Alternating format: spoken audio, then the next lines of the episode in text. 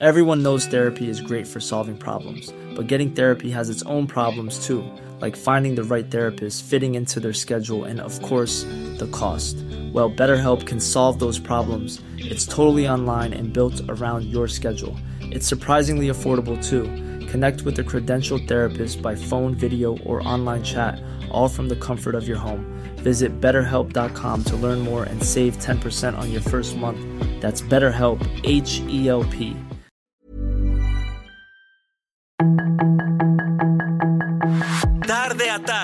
necesitas saber de forma ligera con un tono accesible. Solórzano, el referente informativo.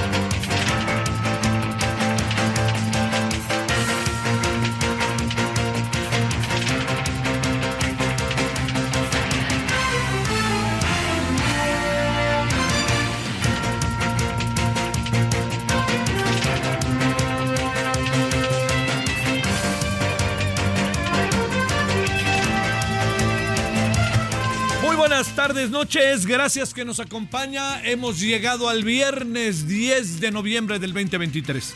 Esperamos que haya tenido un muy buen día viernes. Ha sido como desigual el clima, en la mañana hizo calor, luego en la tarde como que quería llover, en algunas zonas sí ha llovido. Ah, Estoy hablando de la Ciudad de México, que ya ve que luego dice, está lloviendo en la Ciudad de México, es de tal tamaño la Ciudad de México que uno no sabe si está lloviendo en toda la Ciudad de México o en algunas zonas nada más. Bueno, estamos eh, eh, aquí saludándole con enorme gusto, agradeciéndole que esté con nosotros. Espero, insisto, que haya tenido un buen viernes y que tenga a futuro un buen fin de semana. Eh, estamos sin olvidarnos de Acapulco. Acapulco es hoy, en verdad que se lo digo, nuestro, nuestro objetivo, debe ser nuestro objetivo número uno. Están sucediendo algunas cosas sobre Acapulco que me parece que, eh, que, que no quisiera pensarlo, lo diré, ¿no? Como una, como una, este, pues sí, como una hipótesis o como una, no, no sé, como, lo diría como una, este, eh, como una presunción, como una, co- co- como pensar que eso no quisiera que estuviera pasando, pero tampoco puedo decir que está pasando, en fin, pero la palabra lo usaré. De repente me parece que estamos ante Acapulco por parte del gobierno con tintes en muchos casos de insensibilidad. La verdad que se lo digo, insensibilidad. A ver, han quitado el estado de emergencia. ¿Qué quiere decir que quitan el estado de emergencia? Que el problema se está ya resolviendo, que ya está resuelto. Eso es lo primero. Lo segundo, que me parece también que no puede por ningún motivo soslayarse. Había 47 municipios que estaban en emergencia. Y de repente dijeron, nos equivocamos, nomás son 40 y, nomás son dos, dos, no son 40 y los otros 45 están fuera. Eso no, no ayuda, ¿eh? No ayuda y yo diría que eh, esto que el presidente dice es que eh, siempre ha ganado Acapulco, eh, pues sí tiene razón, pero digamos, esa no es como la definición para hacer lo que se hace, ¿no? Más bien, uno diría, si siempre ha ganado Acapulco, tengo más atención con Acapulco, ¿no? Eso es lo que yo alcanzo a apreciar. Luego, todo esto de está cañón, este, le diría, está cañón, yo creo que es un asunto que, que no, que, que el presidente dijo, se ve que viene cañón, pero pues yo no lo dije, porque finalmente es eso.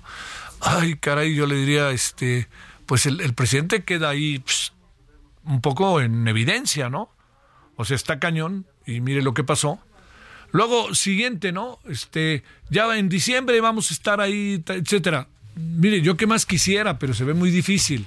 Entonces lo que hay que hacer es tener como la mayor, yo me diría, diría la mayor de, de, de los de las atenciones, de los cuidados y sobre todo de la narrativa. Porque de repente pareciera que el presidente en su narrativa está, de hecho, en sentido estricto, eh, me, da, me da la impresión de que está, de hecho, en sentido estricto, eh, dándole poca importancia a lo que está pasando. Eh, los, los, los gobiernos en general en el mundo tratan de manera muy rápida de hacer una muy rápida, este, me atrevo a decir, ¿no? Este, de remedio y trapito, de resolver y decir esto va por aquí, va por allá, va por aquí. Y lo hacen un poco también para, pues la palabra sería minimizar, pero es algo más que minimizar. Quieren rápidamente mostrarle a la gente que eh, del país en su conjunto, de su, en su conjunto, pero sobre todo quieren mostrarle a los que ven ahí que el gobierno ya está ahí resolviendo, resolviendo, resolviendo. El gran problema, el gran problema de esto es que el país lo puede creer, ¿no? Los eh, millones de seguidores del presidente lo pueden creer. La narrativa puede llevar a creer eso. Morena se puede encargar con todos sus aparatos de echar a andar la idea. Pero el problema está en que la gente en Acapulco vive una terca realidad. O sea, eh, esto es algo que eh, me parece que está ganando el discurso presidencial o la narrativa presidencial de que las cosas, pues este sí, ya, ya están entrando en otro terreno y no, no da esa impresión, ¿no? Este, hablando con la gente. Hoy en la noche vamos a conversar con alguien que ha estado haciendo un trabajo formidable por allá, que este, un buen amigo que está allá, que le diría yo, a mí me parece que es un personaje altamente confiable, para tener, por su mirada, por su análisis, por su forma de ver las cosas. Entonces, le digo, de nuevo con Acapulco nos estamos enfrentando a cosas que son, a mí me parece, profundamente delicadas, ¿no? O sea, ¿qué está pasando realmente? Déjeme déjeme colocar escenarios de esta naturaleza hacia el pasado reciente. Reciente. Cuando salió el COVID, el presidente dijo algo que a la fecha, le confieso, a mí me tiene todavía muy confundido, ¿no? Nos cayó como anillo al dedo, dijo el presidente. ¿Qué es lo que presumo quiso decir? Quiso decir, esto nos va a colocar que tenemos que atender a la gente más desfavorecida para poder empezar a resolver el problema. Eso es lo que yo presumo, eh, que quede claro. Luego colocó de vocero a un personaje que varias cosas que dijo eran muy cuestionables. No, eran cuestionables, no muy, cuestionables. Dejémoslo sin, sin, este, sin el muy o poco. Y en ese proceso de muy cuestionable, o de cuestionable rectificó, dijo que 60 mil personas fallecidas era algo terrible, ¿no? Y acabaron 700 mil personas, 800 mil quizás personas fallecidas por el COVID. Luego fuimos el país con la mayor tasa de mortandad entre el personal de salud. Luego dijo que el presidente, pues no hay manera que le diera COVID porque él tiene un halo, no sé qué dijo, no, pero ya sabe, se ha de acordar. Todo esto que le estoy diciendo, en el fondo, mucho tiene de algo que a mí me parece que no puede perderse de vista, que es tratar de quitarle peso a lo que estaba pasando. ¿Qué es lo que sucedió? Que todos nos dimos cuenta de lo que estaba pasando. Entonces nadie nos, lo, nadie lo podía contar en Baja California, en Pachuca, en Todos Santos, en eh, Huatulco, en Oaxaca, en Veracruz. Nadie nos podía contar lo que estaba pasando porque lo estábamos viviendo. ¿No? Y entonces nos dicen todo eso, 60 mil muertos, y además sale, y además ahora es hasta candidato, es una cosa ahí terrible, pero todo eso no lo hace solo, ¿no?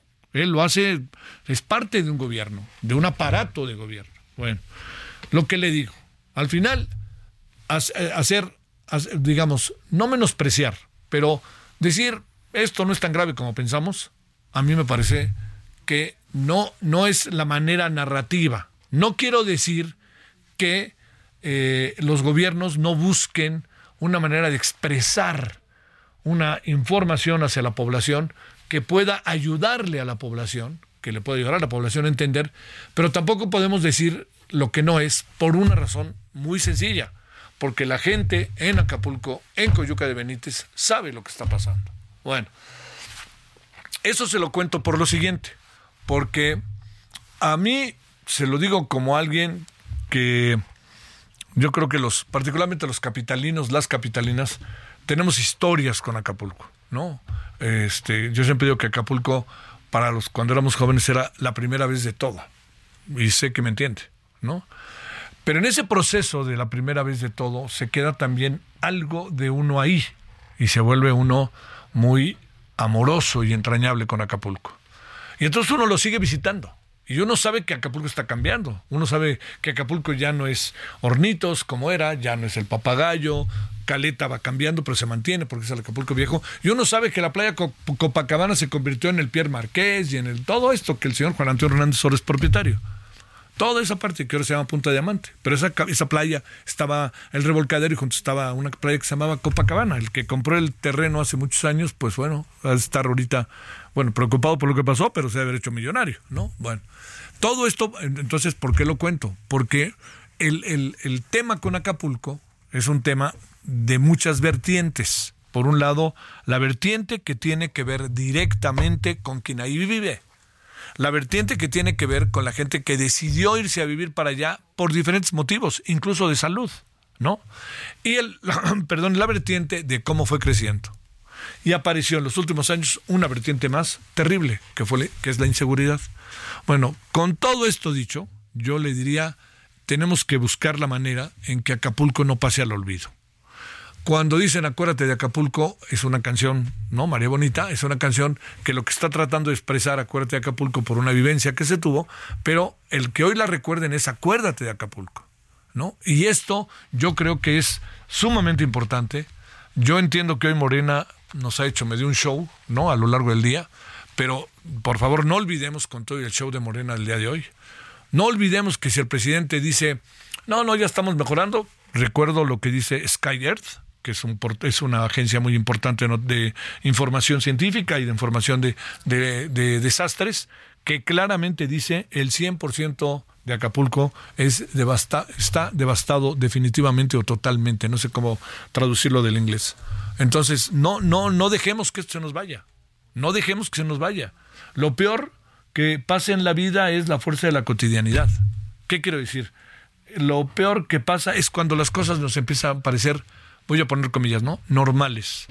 Y no es normal lo que pasó. Y no es normal la reacción que está teniendo el gobierno en relación a algunas de las áreas.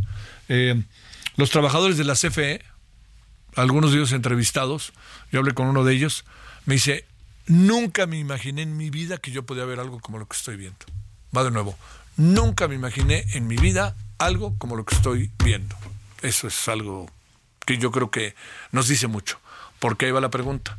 ¿Qué cree que haya visto un trabajador de la CFE con lo que ha trabajado a lo largo de años en este país? Pues se imaginar, ¿no? Ve uno todo lo que Imagínese, ¿no? Imagínese temblores, etcétera, y poner ahí los postes y poner esto, poner lo otro. Imagínese nada más, ¿no?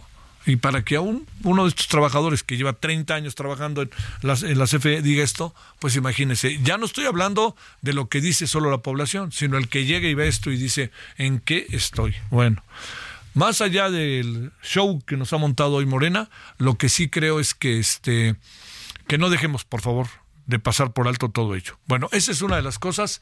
La otra es que eh, ya viene la Feria del Libro de Guadalajara. Debe de venir el 20. Ay, qué burro fui yo hoy con unas fechas, perdón. Bueno, que el 25 de noviembre debe de, empezar, va a empezar. Eh, le digo que este, vamos a hacer algunas cosas allá. me adelanto, perdón va a haber una mesa muy interesante que vamos a conducir junto con otros colegas sobre con los ministros de la Corte, esa debe de estar muy buena, ministros, ministras de la Corte. Vamos a participar en una en una en una eh, conferencia por parte de la Universidad de Guadalajara y este y vamos a participar en una cosa de tele, teleformos, teleformosis, ¿no? Perdón, mis bolas telemorfosis, perdóneme, perdóneme, telemorfosis. Y vamos a transmitir, hasta donde entiendo, todavía no sé si todos los días, sí, a lo mejor sí, estaremos allá transmitiendo radio este y televisión. Y si no lo transmitimos de allá, nos venimos para acá y aquí lo transmitimos. O sea, eso cuente con ello seguro. Pero bueno, esto es lo que tenemos el día de hoy. Al rato le contarán cómo está este show que se reventó el día de hoy. Acaparó la atención, ¿eh? ¿Se dio cuenta? Todo el día se habló nomás de Morena. De eso se trataba, ¿no? Ahora, pues este, ya vi que a algunos no les gustó lo que pasó en Puebla, por ejemplo. Y ya veremos si ya nos van a decir quién es. Sobre todo, no nos hagamos. Están tardando y tardando en decidir el famoso tema de Omar García Harfuch y Clara Brugada. Usted dirá. ahí para que le piense. Una última antes de irnos al resumen. Para, para darle vuelta. ¿Sabe qué dijo hoy el presidente? Que en las elecciones del 2024, óigalo bien, el triunfo de Morena y de su candidata va a tener muchos más votos que su triunfo en 2018. Ahí está, ¿eh? Conste que está lanzada la apuesta. Vamos con el resumen. La información de último momento en el referente informativo. En 2024 se renovarán ocho gubernaturas y la jefatura de la Ciudad de México, por lo que Morena hizo un proceso de encuestas para seleccionar a los hombres y mujeres que aparecerán en las boletas el 2 de junio. Hasta este momento se han dado a conocer los resultados de Puebla, donde Alejandro Armenta es el mejor posicionado, dejando a Claudia Rivera en segundo lugar. En Tabasco, Javier May quedó en primer lugar y Yolanda Osuna en segundo. En Veracruz, Rocío Nale consiguió mejor posicionamiento, dejando en segundo lugar a Manuel Huerta. Y en Yucatán, Huacho Díaz Mena obtuvo mejor puntaje dejando en segundo lugar a Verónica Camino Farjat. El presidente Andrés Manuel López Obrador consideró que con la llegada de Leonardo Lomelí a la rectoría de la UNAM no hay cambio, porque pertenece al mismo grupo que ha dominado durante años. En conferencia de prensa, el mandatario vinculó a Lomelí con personajes que considera opositores, como los exconsejeros del INE Lorenzo Córdoba y Ciro Murayama. El nuevo rector de la Universidad Nacional Autónoma de México, Leonardo Lomelí Vanegas, aseguró que existe disposición por parte del actual gobierno federal para dialogar con la máxima casa de estudios. Lomelí Vanegas agregó que en su gestión se dará continuidad a algunas cosas, pero se realizarán algunos cambios. El dirigente nacional de Morena, Mario Delgado, reveló que la Comisión Nacional de Honestidad y Justicia del Partido Guinda resolverá antes de que acabe este mes la impugnación presentada por Marcelo Ebrard contra el proceso interno que le dio el triunfo a Claudia Sheinbaum. Al menos 76 asesinatos diarios se registraron en el país en los primeros nueve días de noviembre, que acumula 682 víctimas de homicidio doloso, según cifras preliminares del conteo diario de la Secretaría de Seguridad y Protección Ciudadana. Al momento, el Estado de México se mantiene como el estado con más muertes con 75 asesinatos del primero al 9 de noviembre, superando a Guanajuato, que suma 69 en números absolutos, según estadísticas del informe diario.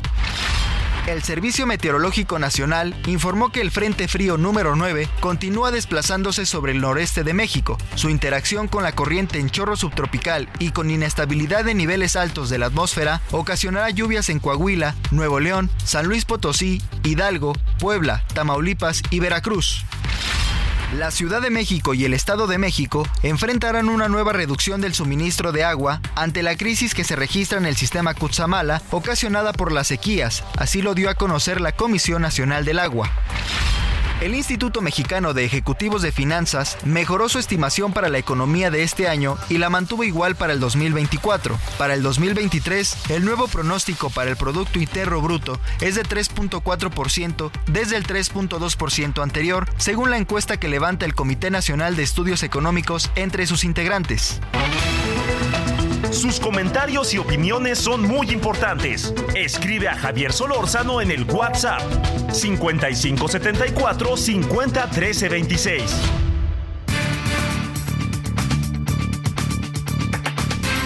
Bueno, aquí estamos de vuelta. Gracias, eh, Isaías, es cierto.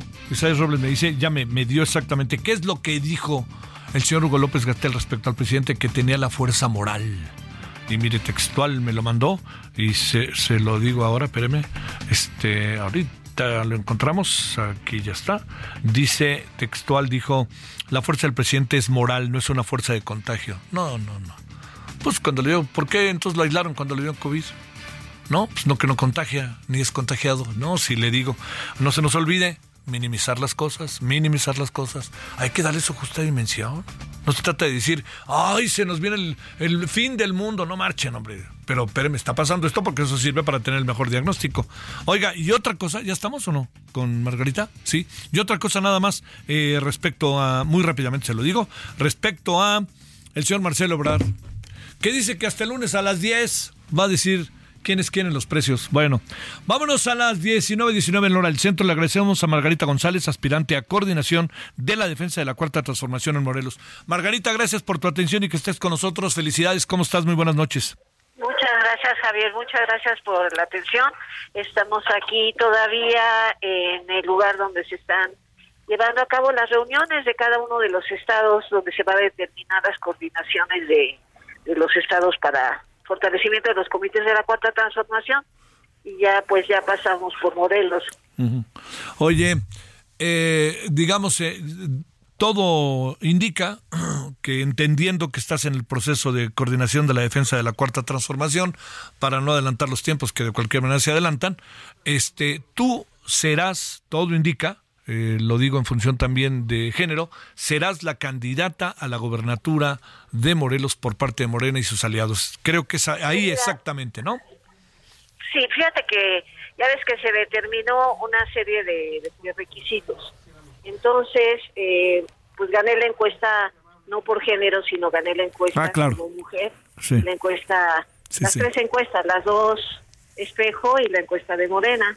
Entonces eso ya de entrada te determina que pues vas a tener la esta responsabilidad de la coordinación de los comités. Claro. Vamos a esperar a final de terminen las reuniones para que entonces ya se vea de los ocho estados y la Ciudad de México, cómo va a quedar el tema de la paridad. Sí, sí pero tienes razón. O sea, tú ganas...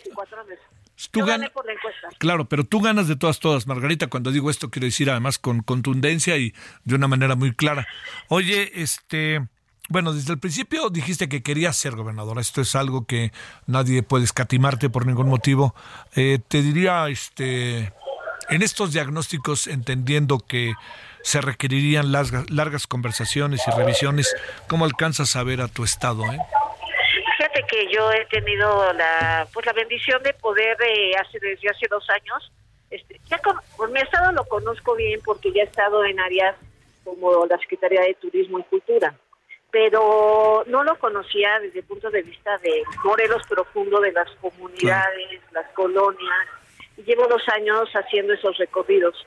Llevo ya, eh, el estado es pequeño, como tú sabes, son 36 municipios y llevo ya cinco recorridos por todos los municipios. Mm. Eso me ha permitido tener un diagnóstico de la situación del estado, pero sobre todo también como que pues la gente ha confiado mucho en nuestro proyecto, este Javier. Sabe que somos personas de trabajo y que queremos ayudar y sobre todo pues el presidente Andrés Manuel sigue siendo un una persona sumamente querida. El Morelos siempre ha ganado las elecciones. Eh, te puedo decir que el pueblo es lo que es obradorista, que incluso pueden votar a veces por otros este, partidos en términos de, de a lo mejor a una presidencia municipal o así, pero siempre, siempre, siempre a nivel federal votan por el presidente. Oye, eh, el, el gobernador actual está muy mal evaluado, ¿no? No sé también eh, como esté, la popularidad es pues, baja, paradójicamente contraria a la altísima popularidad presidencial. Este, ¿Será contracorriente? No, porque en las encuestas la gente hace distinciones entre una cosa y otra. Y de alguna manera, bueno, como yo digo, yo no voy a estar aquí para estar criticando al gobernador, sino para hacer el trabajo que nos corresponde hacer, que es este pues generar las condiciones. Tú sabes, en Morelos uno de los temas más sentidos es la seguridad. Y es un tema que le tenemos que entrar al 100% para la construcción de la paz. Y creo que como hay una, se está perfilando una unidad fuerte de todos los sectores del Estado, te hablo de campesinos, te hablo de trabajadores, te hablo de empresarios, todos estamos con esta con este amor tan grande por nuestro estado de Morelos que vamos a trabajar por construir la paz. Eso yo creo que para mí es la mayor responsabilidad que tengo en este momento. Te lo digo con conocimiento de causa, es una belleza el estado de Morelos. Es una, es, una belleza. Yo voy seguido cerca ahí del centro de la ciudad y sí te digo que es una belleza. Nos inquieta a los que vamos la inseguridad, nos inquieta que nos cueste tanto trabajo ir a Cuernavaca, nos inquieta que de repente veamos algunos municipios con muchos problemas de seguridad. Pero mira, Margarita, yo tengo la impresión de que el consenso contigo se venía dando desde hace tiempo en términos por lo menos de tu partido. Esa es mi impresión, Margarita. Sí, y, y vamos a trabajar muy fuerte o sea, tomar una posición así, yo lo que digo que sí es un servicio, ¿eh? Claro, es una responsabilidad. Entonces, eso se tiene que ver reflejado en acciones de mejoramiento. Y te agradezco mucho tus palabras sobre mi querido estado. ¿eh? Ándele. bueno, la ciudad de la eterna primavera. Adiós, Margarita. un abrazo, un abrazo, cuídate. Pausa. El referente informativo regresa luego de una pausa.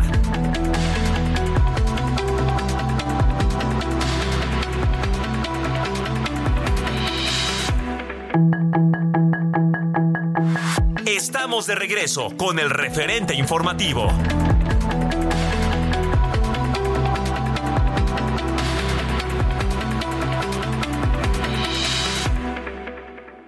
Ya está aquí el tren Maya, lleno de risas y reencuentros, hecho con amor y esfuerzo, conectando comunidades, generando más de 111 mil empleos, cuidando nuestra riqueza milenaria y sembrando más de 500 millones de árboles. Ya está aquí este tren que tanto esperabas y que está transformando a todo el sureste de México. Ya está aquí el tren Maya, el tren del pueblo.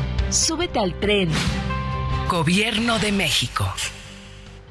Amigos del referente informativo Javier Solorzano, venimos a hablarles sobre Big Box Empresas que es la solución que toda compañía necesita para resolver sus regalos este fin de año. Con más de mil experiencias en todo el país, Big Box ofrece la posibilidad de disfrutar de un momento único. Ponte en contacto con nuestros ejecutivos en bigbox.com.mx y regala experiencias. Continuamos con el referente informativo Javier Solorzano. Muchas gracias.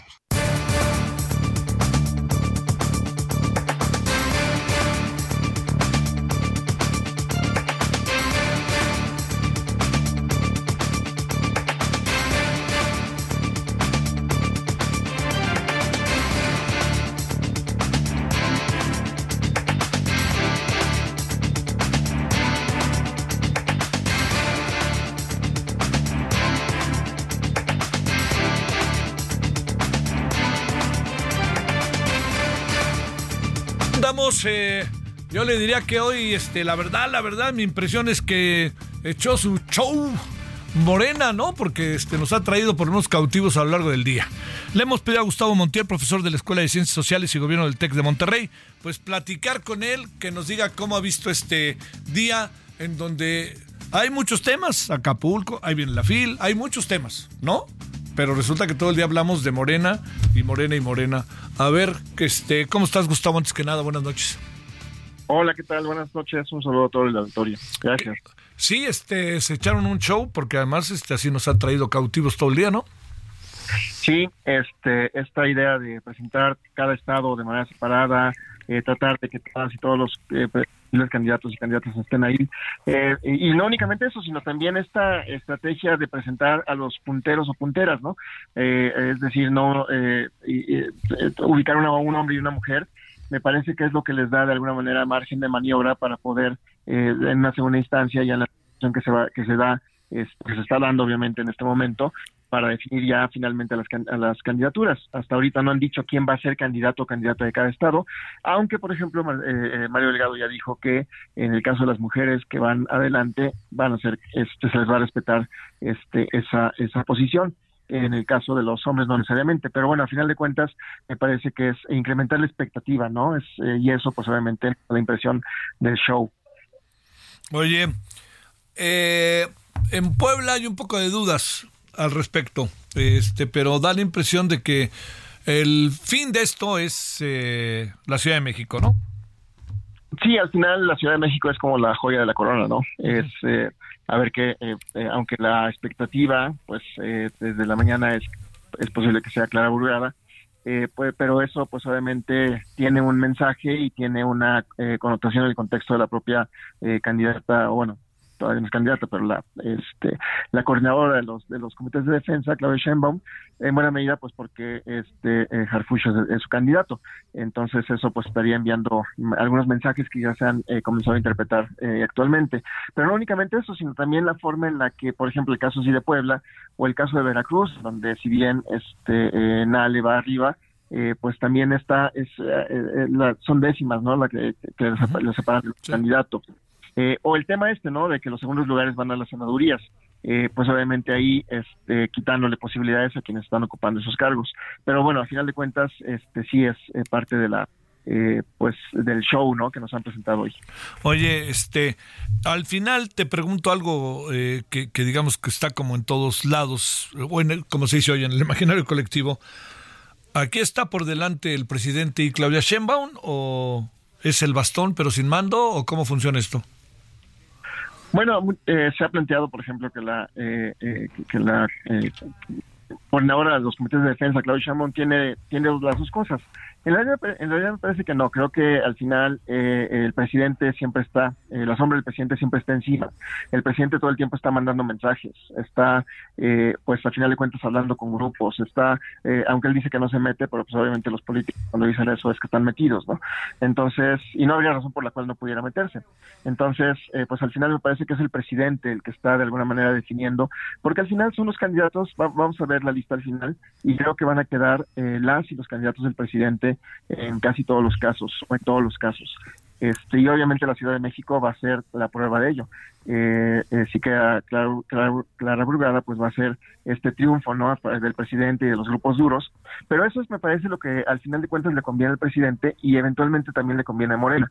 Eh, creo que al final eh, mantener una, la división que pudiese generar si es Harfush en el contexto de la Ciudad de México, me parece que este, en el contexto de la estructura misma de Morena, eh, generaría una división de la cual, este, o una, o una posición de brazos caídos, como se dice también, en donde pues obviamente pondrían este, eh, en entredicho no únicamente a la Ciudad de México, sino también pues obviamente a la candidatura a nivel nacional.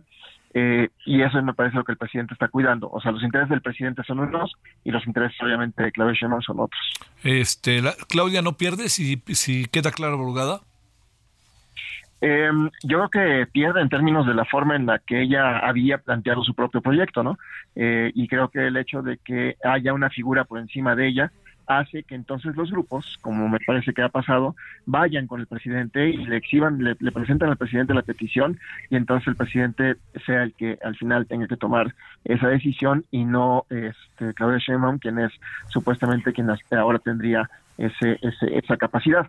Eh, obviamente sería una decisión consensada con Claudia Sheinbaum, pero al final de cuentas no es la decisión de Claudia Sheinbaum, me parece, porque si fuera ella, pues obviamente este, la posición de eh, sería de, de Harfush.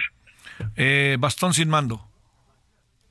Así es. Y aquí me parece, hay un tema también importante y es que la, estructura de Iztapalapa y Gustavo Madero y toda esa parte del oriente de la Ciudad de México es importante para la configuración de votos en la Ciudad de México y si queda clara Brugada, me parece que va a ser una contienda entre Oriente y Poniente de la Ciudad de México. Y esto pues también eh, tiene eh, esfuerzos en términos de la estructura clientelar que definan parte de lo que pasa en el Estado de México y parte de lo que pasa en otras entidades también, por los mensajes que ¿no?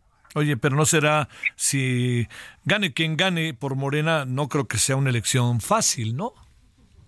No, yo creo que las dos elecciones tienen sus problemas. Si es Harfush, pues obviamente la estructura de esta palabra no se va a movilizar. Aquí, por ejemplo, hay un tema que me parece interesante y es que si analizamos, por ejemplo, las elecciones de 21, el tema de las consultas que hubo también, eh, pues vemos que las estructuras no se movilizaron como, como Claudia Sheinbaum hubiera querido. La misma Claudia Sheinbaum perdió su, su alcaldía, que fue eh, Tlalpan.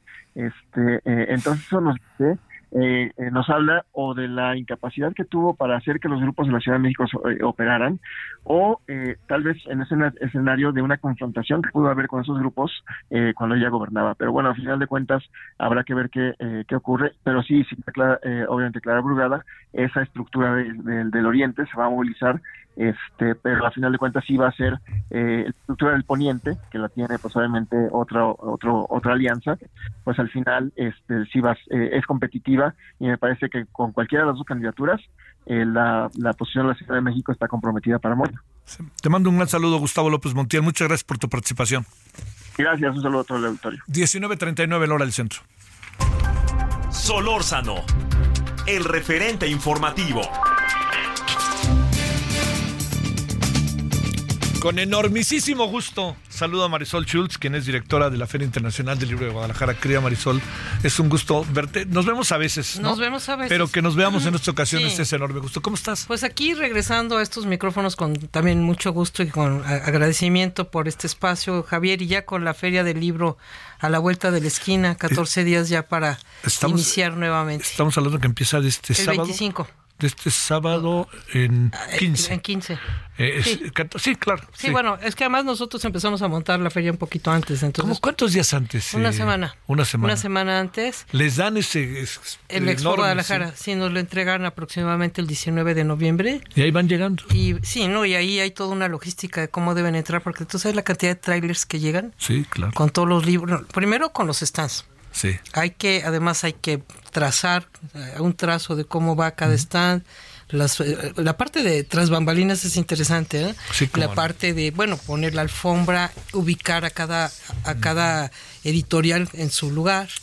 Y todo eso lleva, y ya empezar con los stands, hay stands enormes, como tú lo sabes, hay otros que se montan relativamente fácil, y ya desde jueves o viernes las propias editoriales empiezan a, a montar en el sentido de poner los libros y ya la decoración, etcétera. Sí. Oye, y este y luego está el trabajo de ustedes, ¿no? Que son Claro. las acreditaciones, las invitaciones, la organización, que eso, Bueno, el- eso es de año a año, No, ¿no? el nuestro no acaba nunca. Sí, claro. El nuestro está siempre anticipándose dos años. Ya ahorita en este momento tengo la delegación de la Unión Europea, que es nuestra invitada de honor, por supuesto va a venir, pero viene una delegación de España, porque España es en el 2024 nuestra invitada de honor, ya se dio a conocer.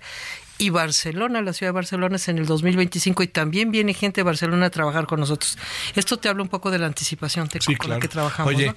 y además este lo que está pasando en España con Cataluña está además Es- lo hace interesantísimo. Es muy interesante y el hecho de quién iba a estar en la investidura presidencial en España, pues nos tenía en jaque porque para ver aquí con quién íbamos a tener, qué interlocutor íbamos a tener, ¿no? Sí. Y de qué color además y en el color, en el sentido del color, Ahora sí que sentió el color. Es muy fuerte. Sí. Es muy fuerte porque, pues, en fin, ha pasado que en algunos lugares donde gobierna Vox directamente, pues han prohibido obras literarias, han prohibido teatro, ¿no? O sea, entonces, eh, esto es muy delicado en términos de, de un evento cultural, un evento literario.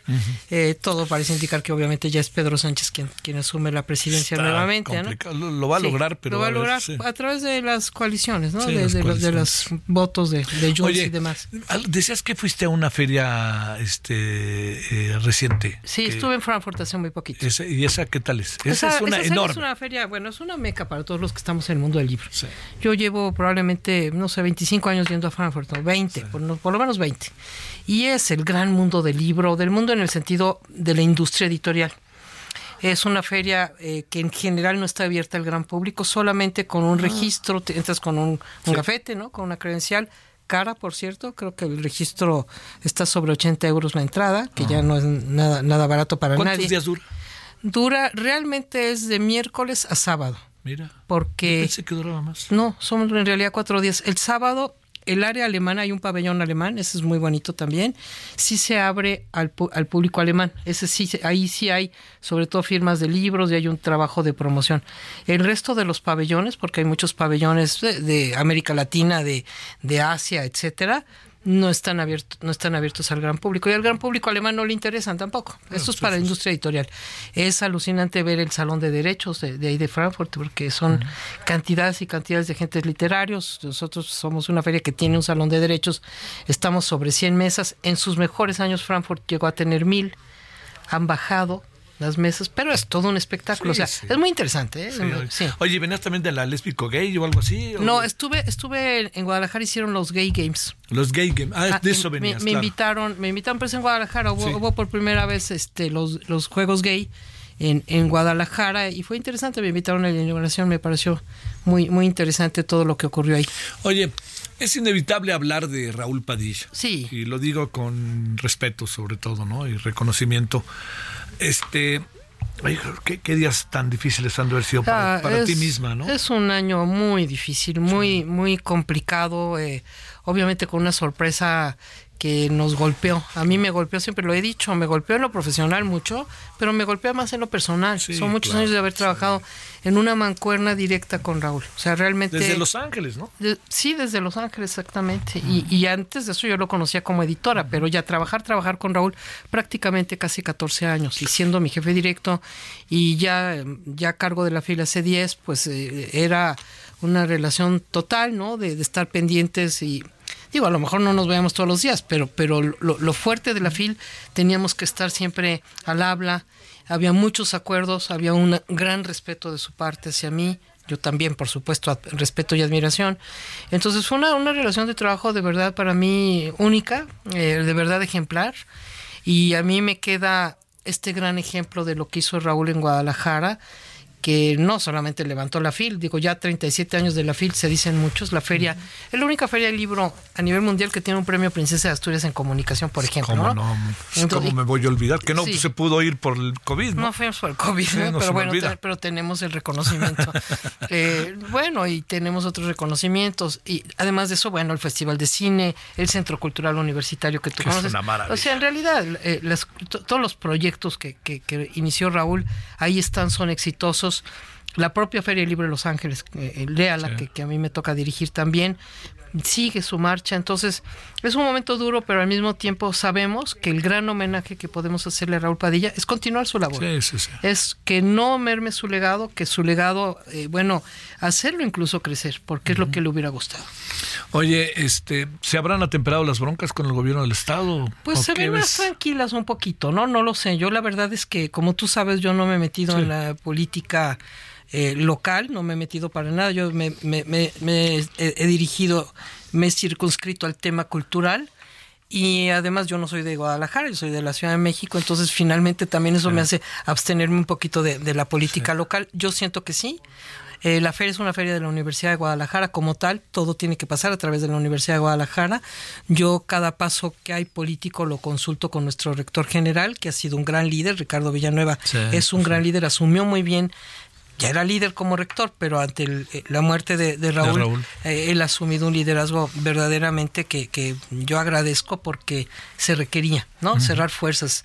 Eh, él decide no nombrar un presidente, Raúl fue presidente desde su comienzo hasta hace unos meses y decidió pues darme a mí las funciones, no el cargo, por, por homenaje a Raúl, un homenaje a Raúl. Eso está bien, Sí. eso está muy Sí. bien. Sí, sí, bueno, digo, la verdad que te lo digo yo, deja que lo diga yo, este, ese, esa manifestación el día de la inauguración de la feria por parte del gobierno del Estado fue verdaderamente, yo, yo lo digo, lo he dicho públicamente, Sí. lo he dicho creo a quien se lo debo de decir, que me pareció lamentable. No había necesidad, si querían hacer algo, ese, esa no era la manera, no y lo podían haber hecho. Bueno, mucha gente, incluyendo el propio Mario Vargas Llosa en algún momento me dijo, pero pues se dieron un tiro en el pie, o sea, ¿cómo? Es la antipropaganda. Eh, ¿no? Eh, Incluso alguien me dijo de broma, ¿no será una manifestación que en realidad convocó Raúl diciendo que era del gobierno? Porque- Perversamente. sí, sí, porque esto no se explica, es surrealista que un secretario de Educación Pública de un estado eh, eh, encabece una marcha en contra de una feria de libro que se ha dedicado a educar a la población de Jalisco, ¿no? Y de la cual él participó. También. Como, secre- como secretario y no secretario. Exacto, pero que además ha beneficiado a, a una serie, a, a una cantidad de, de jaliscienses, a generaciones y generaciones de niños, de jóvenes, de personas que van.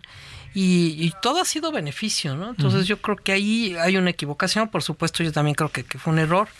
No se ve que vengan este tipo de situaciones este año, espero que no haya estas sorpresas, ¿no? Sí. Porque sí son inconcebibles. Pues bueno, yo he tenido oportunidad de conversar dos, tres veces, te digo, con el gobernador y si Sí. le- me permitió decir lo que pienso, tengo la impresión de que, como tú dices, pues a lo mejor los ánimos están atemperados. Bueno, sí. hablemos del 23 de noviembre. 25. 25 de diciembre. Ese es mi problema con ese 25 boleto que noviembre. estoy a punto de darme un tiro por ese el error. 25 de noviembre inauguramos la FIL. sí. Inauguramos nuevamente la edición 37 de la FIL con el- la entrega del premio FIL de literatura en lenguas romances, que sabes que siempre se, se Sí. entrega en, en la ceremonia de inauguración, se entrega a Coral Bracho, poeta Eso mexicana. me parece padre. Padrísimo, Sí, ¿no? es además una mujer muy a toda. Linda, además, Sí, bueno, con la- todas las características de un gran premio literario, de, de llevarse O un sea, gran premio. ese es el- viene la inauguración y el primer acto es, es la, entrega. La entrega del premio. Y a partir de ahí comienzan todas las actividades, sobre todo en la tarde.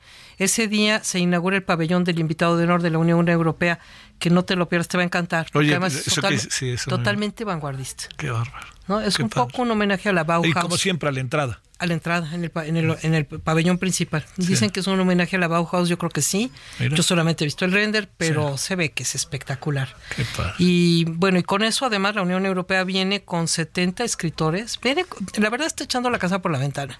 Y eso a mí me encanta porque es la es, es como están considerando su desembarco en la FIL como algo estratégico pa- en la relación con América Latina en general. No solo con México, sino con América Latina. El día previo viene Josep Borrell a una conferencia magistral al Paraninfo de la Universidad de Guadalajara. Esto interesante para más como va a estar España, ¿no? Exactamente. ¿no? Y él, bueno, pues representando a toda Europa. Y pues a partir de ahí en la tarde comienzan todas las actividades. Tú vienes a una que es muy importante, el seminario de la Suprema Corte de Justicia, y empiezan las actividades en Fil Niños, en Fil Joven. como siempre te pregunto cada año y a lo mejor te aburro. ¿Qué no me debo perder? Sé que todo, pero ¿qué no me debo perder? Bueno, pues es que primero ya te dije el pabellón de la Unión Europea, ¿no? Yo creo que hay, hay una serie de escritores de la Unión Europea que son clave. Viene Pascal Quiñar, viene una, una escritora italiana, a lo mejor no, no, tan reconocida aquí en México, pero de primeros vuelos a nivel europeo y también italiana de, de, de, todo en la vida, se llama Dacia Maraini. Ella viene a inaugurar el Salón Literario Carlos Fuentes con Guadalupe Netel. Esta mujer... Eh, entre muchas de sus cosas, tiene una obra dedicada a Pier Paolo Pasolini, de quien fue muy amiga. Mira. Ya nos va dando una idea de quién es ese personaje, ¿no? Y la edad también. Ella ya ha estado en la FIL, por cierto. Eh, luego, bueno, pues no te debes perder, ojalá puedas darte una vueltecita por FIL Niños, porque, porque es divertidísimo, porque los niños van a jugar a reconocer el pasado nada remoto, es decir, va a ser un viaje a los objetos que para nosotros fueron parte de nuestra existencia y que los niños no conocen. Una máquina de escribir, una videocasetera, un teléfono de disco, ¿no? Incluso una carta. Los niños no saben, que todo eso ya, ya, no saben. Entonces, bueno, es un juego, son 17 talleres eh, literarios pues, de lectura y de, y de juego con los niños permanentes, que eh, se trabajan simultáneamente con espectáculos de los niños. La Unión Europea, además de estos 70 escritores que van a estar en muchas áreas, en el Salón de la Poesía, en las galas del placer de la lectura, en diferentes ámbitos de nuestro programa literario y científico, eh, trae nueve noches de espectáculos que no, ahí sí tampoco te las puedes perder. A las que esas que son a un ladito a las siete de la noche. A las nueve. Comenzamos a las nueve, el primer día el 25 con la Orquesta Juvenil de Europa, dirigida por Carlos Miguel Prieto, nada más y nada menos. la Orquesta Juvenil de Europa con un concierto obviamente pues que, nos va a sorprender. Y de ahí sigue una fiesta de música adriática, jazz europeo, rap, danza contemporánea, rock, música pop y terminan el domingo 3 con España como una manera de cederle esta feta a España para el, año 24. sí. Este, que es que, bueno, va a haber un homenaje hasta donde entiendo a Artes de México. un reconocimiento a Alberto y a Margarita. De México a ellos como editores. Tenemos siempre el reconocimiento al mérito editorial y es a nivel personal y este año pues se hace a dos personas por su trabajo en Artes de México. Maravillosos. Que obviamente, digo, a mí cuando, cuando me dijeron porque esto se hace con un jurado, dije, pero que no se lo han llevado ya. Dijeron, no.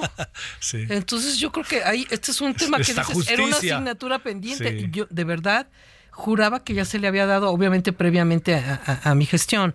Entonces, cuando vimos que eran eh, Alberto Ruiz Sánchez y Margarita Orellana, bueno, pues estamos felices. Otros homenajes, además de que sí va a haber un gran homenaje también para Raúl Padilla el, debe de el, el, domingo 26. El domingo 26, ¿a, las 7 de la tarde. Luego tendremos eh, pues el homenaje a la Catrina, que también gusta mucho, y se lo lleva Tute el caricaturista argentino, ¿no? Que tiene estas parejas de Mabel y Rubén, que mucha gente lo sigue en redes, yo lo sigo en redes, me, parece simpaticísimo. El, bueno, el premio Sor Juana Inés de la Cruz, que viene a una escritora colombiana, María Ospina.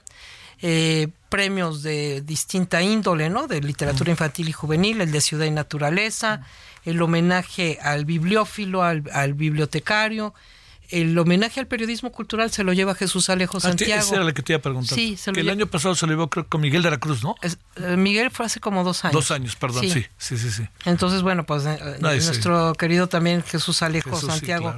que con mucho, también muy justo, ¿no? Un merecimiento. Bueno, oye, pues este, entonces echémonos a andar, a ver, este, eh, va a haber el viernes este de esta cómo es que, una conferencia magistral de Josep Borrell. Ah bueno claro pero luego hay una que se alarga el cierre. Ah perdón lo que me estás preguntando es nuestra venta nocturna. Venta nocturna ya durante la fil el, el, viernes de la fil tenemos una venta nocturna y se alarga hasta las 11 de la noche. Y ahí la gente se vuelve loca porque efectivamente vienen los descuentos no eh, ahí hay mucha gente que va oye yo el año pasado hasta me vacunaron contra la influenza. Es que ahí había tuvimos hemos tenido a los hospitales civiles de Guadalajara presentes para todo esto. Eso ¿no? me parece buenísimo. Sí, sí. Pues yo te felicito, Marisol, porque sé que es una chamba imparable. Sí. Este, y luego tienes que estar yendo a ferias y cosas así para ver otros. Sí, bueno, porque para pa- invitar a unos tienes que este, ser invitada también. ¿no? Sí, y también se aprende mucho viajando y tú estás completamente de acuerdo conmigo en Sí. eso. Es decir, que yo voy a una feria y digo, oye, ¿por qué no hacemos esto? ¿Por qué no, lo hacemos lo otro? ¿Y por qué hay que estar? no Tenemos Hay incluso reuniones de directivos de ferias en Frankfurt. Tenemos una reunión de gente que dirige ferias. Muy bien. Y bueno, pues yo, si me permites, yo lo que. Diría a la gente es que se vaya a la página web para que encuentre. Ah, Son claro. 3.000 actividades. Sí. 60 foros de Phil Pensamiento. Muy bien. eh, otros tantos de Phil Literatura, Phil Joven, etcétera. Entonces, la página web phil.com.mx para que vayan haciendo su Y agenda. conversaremos contigo allá en Guadalajara. Allá estoy feliz Sale. de la vida de que te vamos Gracias. a ver, ¿no? Marisol, gracias, a ti, Javier, muchas gracias. Pausa. El referente informativo regresa luego de una pausa.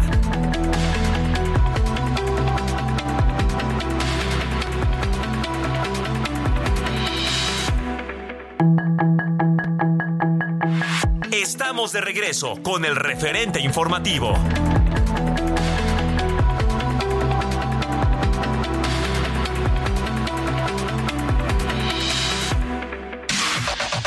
La información de último momento en el referente informativo. El presidente Andrés Manuel López Obrador aseguró que el conservadurismo va para afuera y según él la mujer que lo relevará en el cargo va a ganar las elecciones con más de 31 millones de votos, aunque no dijo el nombre de Claudia Sheinbaum.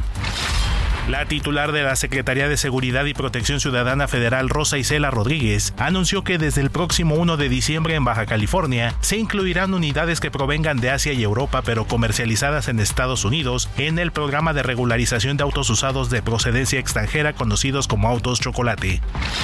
Tras llamar a la unidad al interior de Morena, su virtual candidata a la presidencia de la República, Claudia Sheinbaum, concluirá este fin de semana su gira denominada La Esperanza nos une, donde realizará diversos eventos públicos y privados en los estados de Coahuila, Durango, Nuevo León y Yucatán. La coordinadora nacional del Frente Amplio por México y su virtual candidata a la presidencia Xochitl Galvez Ruiz denunció que diversos medios de comunicación han sido amenazados desde el poder para que no cubran y reporten sus actividades, lo que calificó como un cerco periodístico. Además, denunció que algunas zonas indígenas están invadidas ya por el crimen organizado. A través de un video y acompañado por su esposa Mariana Rodríguez, el gobernador con licencia de Nuevo León, Samuel García Sepúlveda, anunció el inicio de una gira por el país como parte de su búsqueda de la candidatura de Movimiento Ciudadano a la presidencia de la República y adelantó que este domingo cumplirá con su preregistro. El director de la organización Pueblos Sin Fronteras, Irineo Mujica Arzate, informó que la caravana migrante que partió la semana pasada desde Tapachula, Chiapas, rumbo a Estados Unidos, se desintegró este viernes, luego de que cerca de 500 de sus integrantes, muchos de ellos de las mismas familias, aceptaron los ofrecimientos que les hizo el Instituto Nacional de Migración. El gobernador de Jalisco, Enrique Alfaro, acusó a las bancadas de Morena y sus partidos satélites en la Cámara de Diputados de lastimar a la entidad, luego de la aprobación del presupuesto federal para 2024, y advirtió que varios proyectos estarían en riesgo de ejecución o conclusión. La Fiscalía General de Justicia del Estado de México informó que el cuerpo de un hombre fue localizado durante los trabajos de limpieza en la zona del puente El Rosal, ubicado en los límites de los municipios de Chimalhuacán y Nezahualcóyotl, que se desplomó el pasado 2 de noviembre. Sus comentarios y opiniones son muy importantes. Escribe a Javier Solórzano en el WhatsApp 5574 50 13 26.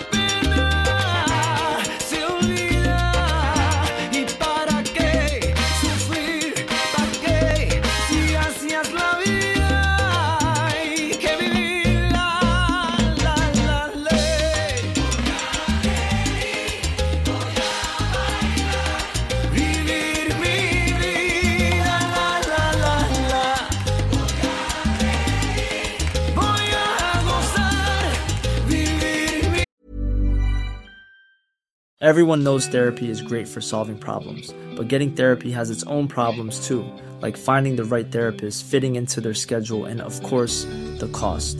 Well, BetterHelp can solve those problems. It's totally online and built around your schedule. It's surprisingly affordable too. Connect with a credentialed therapist by phone, video, or online chat, all from the comfort of your home. Visit betterhelp.com to learn more and save 10% on your first month. That's BetterHelp, H E L P.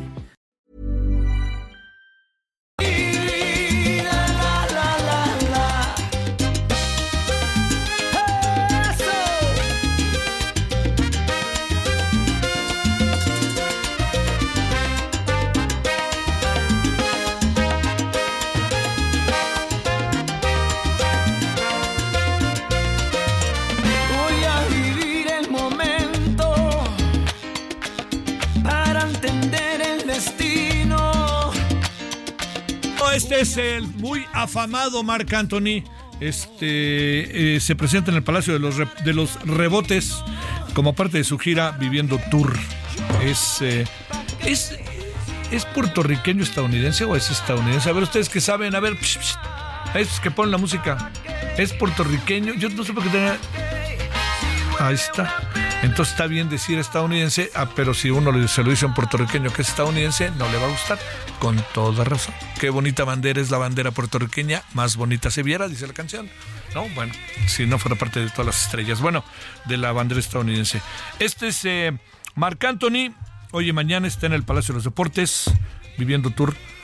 Y la verdad, yo he escuchado, no mucho, no soy mega fan ni cosa parecida, pero sí me parece que es un cuate realmente bueno, ¿eh? O sea, mueve, mueve a la gente. Yo le puedo asegurar que el Palacio de los Deportes va a estar lleno hoy y mañana. Se lo puedo asegurar. Bueno, asegurar. Le puedo, le puedo hipotéticamente decir que creo que va a estar lleno este hoy y mañana. Y además, este, no solamente eso, sino que pues eh, es otro, otro concierto a ver, por ahí pregunten cuánto costó el cuánto costaba el boleto. Hasta allá arriba, más barato. No, no, no. Es difícil, es difícil. Tienen que pensar hacer de otra manera las cosas. No puede costar 30 mil pesos ir a ver a alguien. O sea, son muy buenos, pero tenemos que pensar en también el gran público, cómo hacerle para que la gente vaya, ¿no? Hoy me enteré, por ejemplo, que Luis Miguel ya están todos los boletos de Luis Miguel vendidos para su concierto del año que entra en el Santiago Bernabéu, que mire que el Santiago Bernabéu, Estadio del Real Madrid, Estadio del Real Madrid, acaba de ser renovado de manera total y es toda una joya arquitectónica, la verdad. Bueno, 20 con 7 en hora del centro.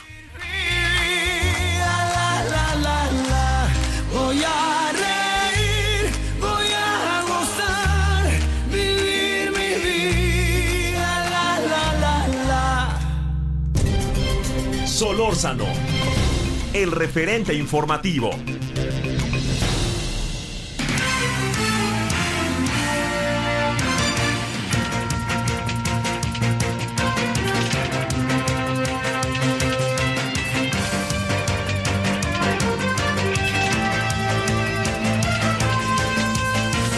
Bueno, vámonos eh, con eh, Luis Pérez, al que siempre me da, me da mucho gusto saludar. A ver, Luis, este, me, me parece a mí que nos han aventado todo el día de hoy, nos han tenido cautivos y este, pues ya no sé ni qué decirte, pero pues, pues es así su show, ¿no? Pero el show no termina. A ver, cuéntanos. Estimado Javier, estimado auditor de Heraldo Radio, Heraldo Media Group, buenas noches. Pues sí, este ha sido un día bastante largo y apenas vamos con en la mitad de la jornada aquí en el Hotel Camino Real. En esta jornada que inició desde un poco antes de las 8 de la mañana con la llegada de los aspirantes a las nueve coordinaciones de la defensa de la cuarta transformación en los estados que van a llevar a cabo el siguiente año elecciones, fin, para escoger a los mejores posicionados para ser los coordinadores de los comités de defensa de la transformación. Como dice, vamos a comenzar por el principio. Lo que estaba anunciado a ciertas horas para la presentación de los candidatos aspirantes en Yucatán, Veracruz, Puebla, Tabasco, Morelos, Jalisco, Guanajuato, Chapultepec. Ahora tienen retraso de 3 a 4. Ahorita están presentando algunos resultados de la eh, encuesta del estado de Jalisco. Apenas eso debió haber sido hace como 3, 4 horas, pero bueno, eh, ahí van eh, jalando poco a poco los, tiempos. comentarte rápido que pues lo que es el vestíbulo de, pues, ese hotel Camino Real, pues se pasó primero de un lugar restringido para la prensa, luego poco a fue ingresando algunos colegas y fue una pasarela de aspirantes, asistentes, en fin, todo lo que fue la parafernalia política, tanto de Morena como algunos partidos satélites, le hace el Partido Verde o de, de Trabajo. En primer lugar fue Yucatán, que eh, comenzó a pues los eh, encuestadores a dar a conocer que pues Joaquín Díaz Mena y en segundo lugar por lo de la paridad de género quedó Verónica Camino Fajar. Al salir eh, pues habían dicho pues que esperarían los resultados oficiales pero que estaban de acuerdo y que hay una unidad. Eh, fue el común de ver en todos los aspirantes al ser eh, por servidor. Decían que hay unidad en el partido, bueno, pero es que eso se predomine hasta el final. En Veracruz predominó Rocío Nale y en segundo lugar quedó Manuel Huerta. Eh, conforme fueron avanzando los minutos, las horas, cada una de las reuniones duró poco más de hora y media, dos horas, tanto de los en- aspirantes que llegaron con los dirigentes del partido Moreno. Después, en Puebla, de los primos Manuel Armenta, Alejandro Armenta, Oye, oye, a ver, este, por- espérame, Luis, ¿me escuchas? Está medio cortándose la llamada. Van a tomarla de nuevo para ver si la podemos este, estabilizar, ¿no? Y ahorita estamos hablando con Luis Pérez sobre el proceso de selección de Morena de este día. Ahí he escuchado. Eh, en Jalisco todo indica que el señor Antonio Pérez dijo, ahí se ven, me voy, yo no quiero saber nada de esto porque no estoy de acuerdo. Y el señor Antonio Pérez, usted dirá, ¿quién es? Hay veces que uno dice, es que es el hijo de fulano, ¿no? El hijo de Perengano, en este caso se aplica, es que es el papá del Checo Pérez, que este, que a mí me parece formidable el Checo. Pero bueno, este, el papá de, de- del Checo no está de acuerdo con la forma en que se abandonó la reunión con líderes de Morena tras estar en desacuerdo con los resultados. Vamos a ver ahí qué pasa. A ver, Luis, eh, eh, estábamos por ahí en la conversación, ah, estaba haciendo un recuento de que el primero había sido Yucatán y ahí traíamos este problemas con la con la comunicación, pero ya estamos adelante. Adelante, Luis. Ahora sí, Javier, eh, contamos en Yucatán quedó Joaquín Díaz Mena y en segundo lugar Verónica Camino. En Veracruz, Rocío Nale y en segundo lugar quedó Manuel Huerta. En Puebla, Alejandro Armenta y en segundo lugar por la paridad subió Claudia Rivera Franco al segundo sitio. Después, casi dos horas después, en Tabasco quedó Javier May. En segundo sitio quedó Yolanda Osuna. En Morelos quedó Margarita González Araya, la titular de la Lotería Nacional. El segundo mejor posicionado fue Víctor Mercado. Hay que destacar que Luz y Mesa, al no ser consideradas uno de por sus nexos políticos con el fiscal estatal, renunció a Morena y era por la oposición. Y Jalisco, eh, otras están manejando que es Carlos el mejor posicionado y en segunda posición estaría quedando Claudia Delgado. Están a conocer eh, la, esta- la situación. Estamos en No. el piso siete. Sale, oye, perdón Luis, sí, de plano, nomás no, nomás no, hemos aguantado lo más que hemos podido, pero nomás no.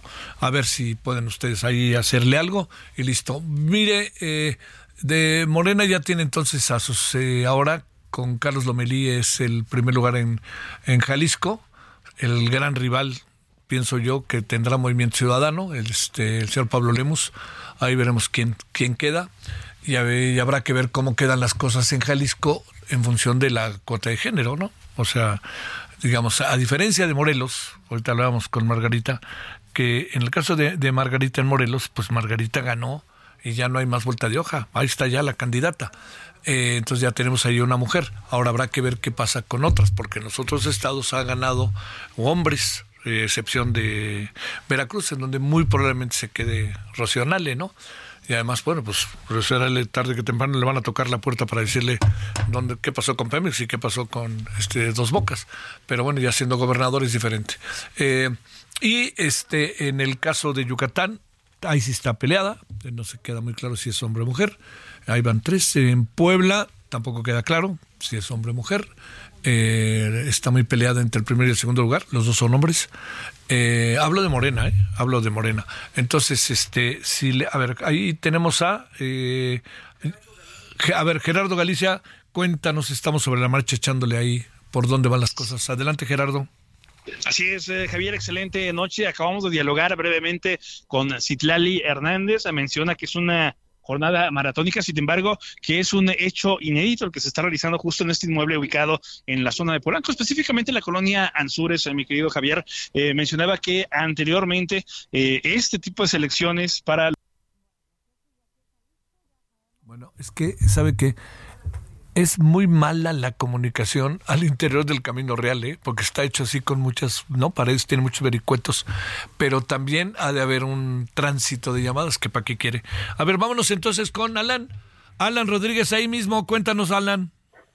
Hola, ¿qué tal Javier? Amigos, muy buenas noches. Pues yo me encuentro en estos momentos frente al acceso principal de este Hotel Camino Real sobre la zona de Polanco y en estos momentos ya el perímetro de la zona de la periferia ya se encuentra con algunos simpatizantes del partido morenista quienes vienen a conocer los resultados de las encuestas para conocer quiénes serán los próximos coordinadores a la defensa de la cuarta transformación en los estados, en las entidades en donde se van a llevar a cabo los comicios para este próximo 2024. Hace unos minutos ah, en esta zona pudimos platicar con el diputado Antonio Pérez Garibay, quien está contendiendo por una de las candidaturas del estado de Jalisco, quien denunció que antes de lo que es el anuncio oficial por parte del presidente del partido de Morena, Mario Delgado, una persona le dijo a él y a su equipo eh, del resultado finalmente que no le, no le favorecía de esta encuesta. Derivada de esta situación, se molestó y se retiró, decidió abandonar la conferencia sin escuchar el resultado oficial debido a que denuncia que ya se lo habían anunciado pues de una manera completamente eh, clandestina. Derivado de esta situación, al abandonar este espacio, algunas personas pues les gritaron un poco de su apoyo, sin embargo, lo que ya tenemos aquí en este punto es parte de los militantes y de los simpatizantes de Clara Brugada, quienes están pues muy al pendiente, muy a la expectativa de cuáles van a ser los resultados de la encuesta y conocer finalmente quién sería posiblemente pues el próximo candidato para competir por la Ciudad de México. Derivado de esta situación, tenemos algunas afectaciones en Mariano Escobedo para todas las personas que quieren eh, salir, que quieren ingresar, perdón, hacia la zona de Polanco procedentes de Avenida Paseo de la Reforma, se estarán encontrando ya con una reducción de carriles producto del número de personas que se encuentran aquí al exterior del Hotel Camino Real. Bueno, oye, hoy, este Gerardo, hoy conoceremos quiénes son ya los candidatos o, o, todavía hay que esperar un poquito de tiempo para que decidan en relación a la cuota de género, etcétera? Eh, pues se está esperando, de acuerdo a la cuota de género, eh, la conferencia de prensa se tenía programada para las 8 de la noche, sin embargo se ha informado que hay varios retrasos, hace unos minutos ya se dio a conocer pues lo que serían los resultados para el estado de Jalisco, pero sí se estarán dando a conocer ya quiénes serían los representantes de la coordinación a la defensa de la cuarta transformación, eh, prácticamente pues por decirlo de alguna manera los, los precandidatos, pero sí se espera que se dé el anuncio el día de hoy. Oye, ofrezco una disculpa, mi querido Alan. Te dije Gerardo, porque luego íbamos a hablar con Gerardo. Te ofrezco una disculpa, Alan, ¿eh? Y gracias. No te sigas, muchas gracias. No, claro que sí me fijo, perdón. Gracias. 20 con 17 en la hora del centro. Solórzano, el referente informativo. Querido Jorge Almaquio, vámonos contigo. ¿Dónde andas? Jorge, ¿me escuchas o no? A ver, espérame.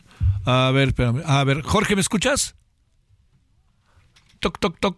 A ver, a ver, es que como, como luego dicen, es el Bendix. Se acaban de dar a conocer los resultados del estado de Jalisco y bueno, pues eh, déjame comentarte que en estas encuestas que realizaron las encuestas espejo y las encuestas del partido Morena, el que salió mejor perfilado es Carlos Lomelí con 23.9%, seguido por la mujer más eh, eh, posicionada es Claudia Delgadillo con 18.6%. De esta manera, pues van avanzando lentamente, pero van avanzando ya los resultados que durante todo el día se esperaba que incluso a las 8 de la noche ya se diera la conferencia general para dar a conocer a los ganadores, a los ya eh, precandidatos oficialmente definidos. Pero bueno, pues vamos a, apenas en seis, eh, fue el último, el estado de Jalisco, Déjame recordarte algunos eh, que ya fueron eh, mencionados y que se han posicionado en estas encuestas, Joaquín Guacho Díaz Mena en Yucatán con 41.1%,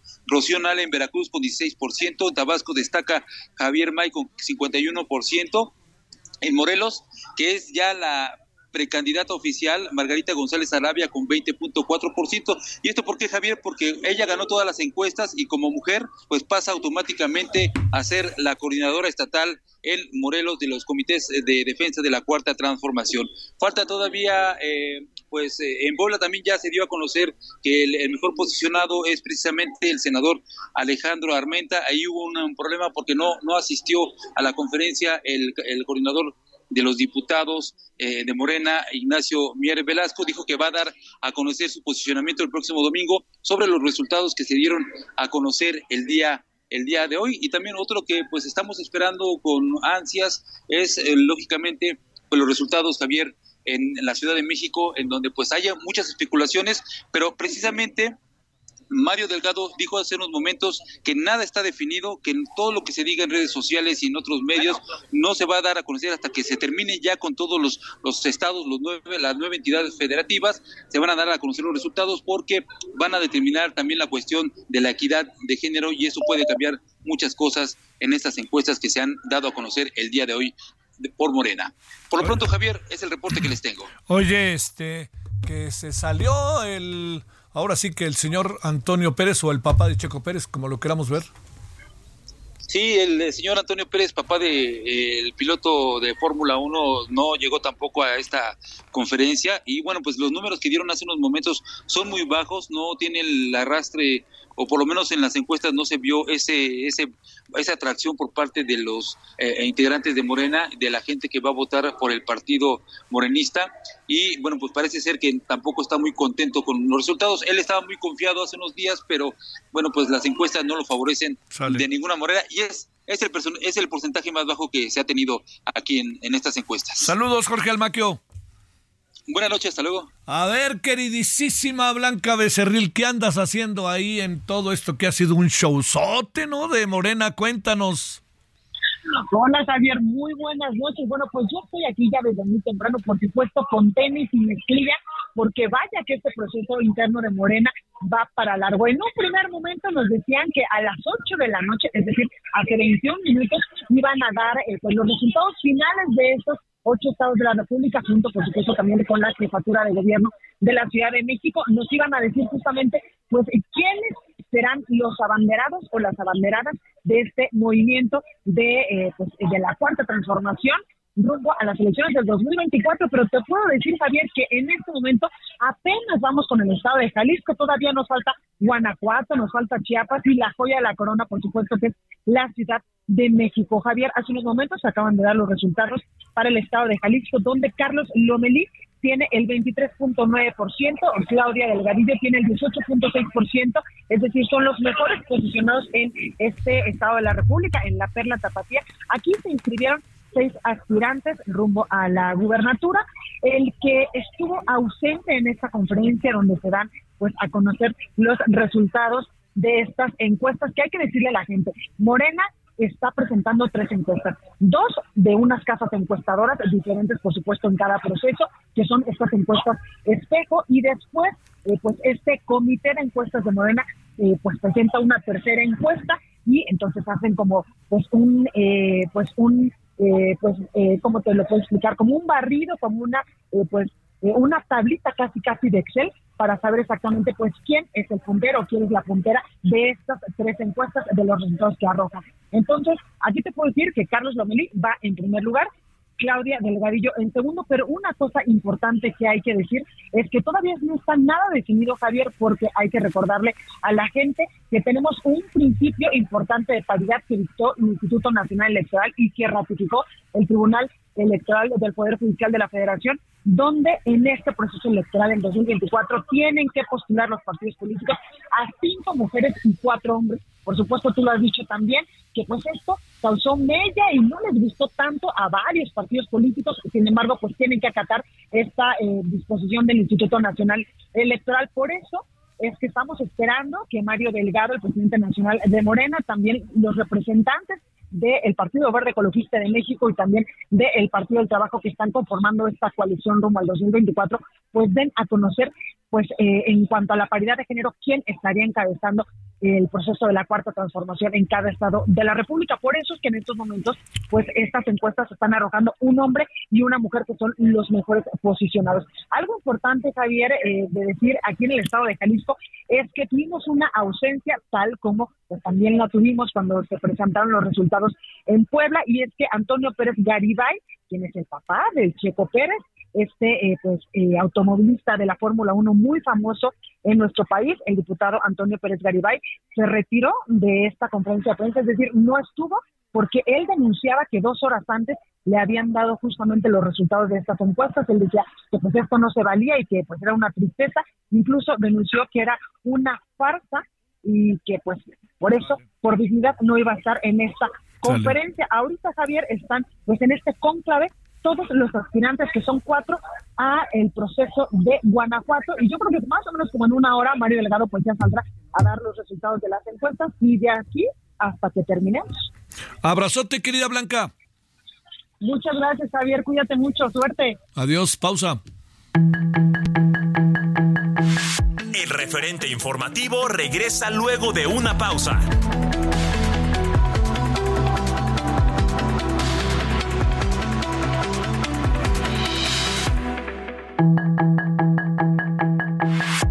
Estamos de regreso con el referente informativo.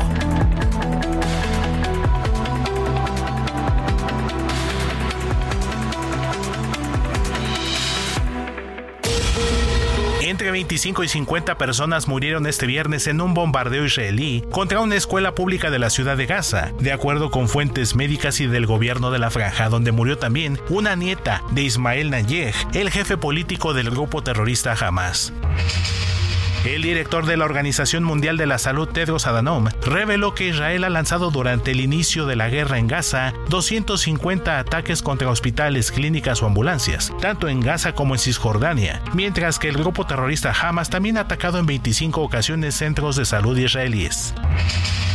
La Agencia de la ONU para los Refugiados Palestinos dio a conocer que más de 100 de sus trabajadores han muerto en el último mes debido a los intensos bombardeos de Israel contra la franja de Gaza, en respuesta al ataque del grupo terrorista Hamas iniciado el pasado 7 de octubre. El Fondo Monetario Internacional anunció este viernes que Ucrania ha superado una segunda revisión de políticas económicas y financieras para recibir un nuevo desembolso de 900 millones de euros para ayuda por los estragos causados por la guerra con Rusia. El expresidente de Estados Unidos Donald Trump no descartó la posibilidad de utilizar al Departamento de Justicia como arma contra sus oponentes políticos en caso de ser reelegido en 2024 y afirmó que las acusaciones en su contra son parte de un plan del actual gobierno de Joe Biden. Las agencias de seguridad de Europol y Eurojust anunciaron la detención este viernes de al menos cinco integrantes de una organización extremista en Bélgica, Croacia, Alemania, Lituania, Rumania e Italia que a través de Internet difundían propaganda, reclutaban miembros e intercambiaban manuales. La organización Climate Central reveló que entre noviembre de 2022 y octubre de 2023 se registraron temperaturas en el mundo 1.3 grados por encima de lo habitual, su mayor nivel en los últimos 125 años y a las que estuvieron expuestas 7.800 millones de personas. Para el referente informativo, Héctor Vieira.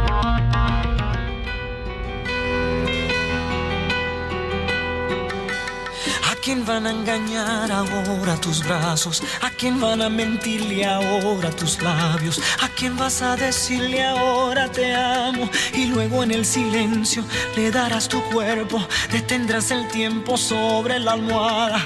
Pasarán mil horas en tu mirada, solo existirá la vida amándote. Ahora quién y quien te escribirá poemas y cartas y quien te contará sus miedos y faltas a quien le dejarás dormirse en tu espalda y luego en el silencio le dirás te quiero detendrás su aliento sobre tu cara perderás su rumbo en tu mirada y se le olvidará la vida amándote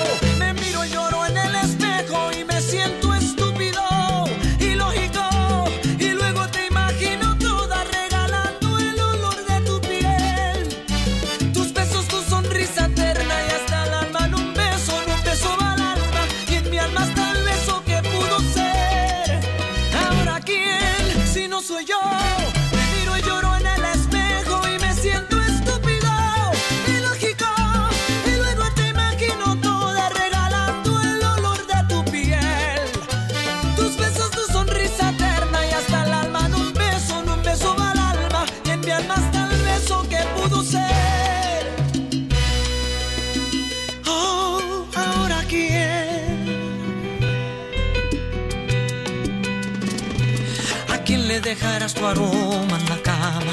¿A quién le quedara el recuerdo mañana? ¿A quién le pasaran las horas con calma? Y luego en el silencio deseara tu cuerpo, se detendrá el tiempo sobre su cara. Pasarán mil horas en la ventana, se le acabará la voz llamándote.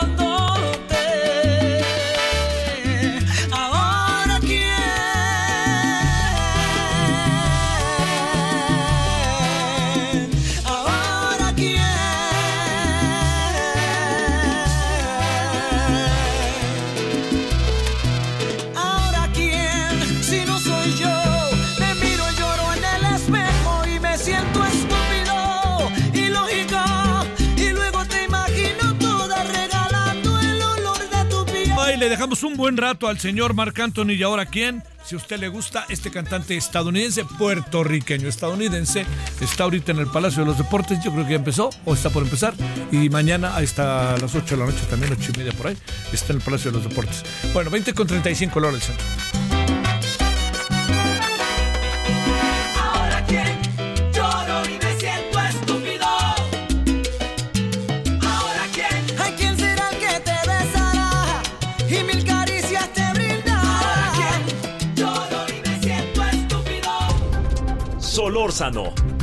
El referente informativo.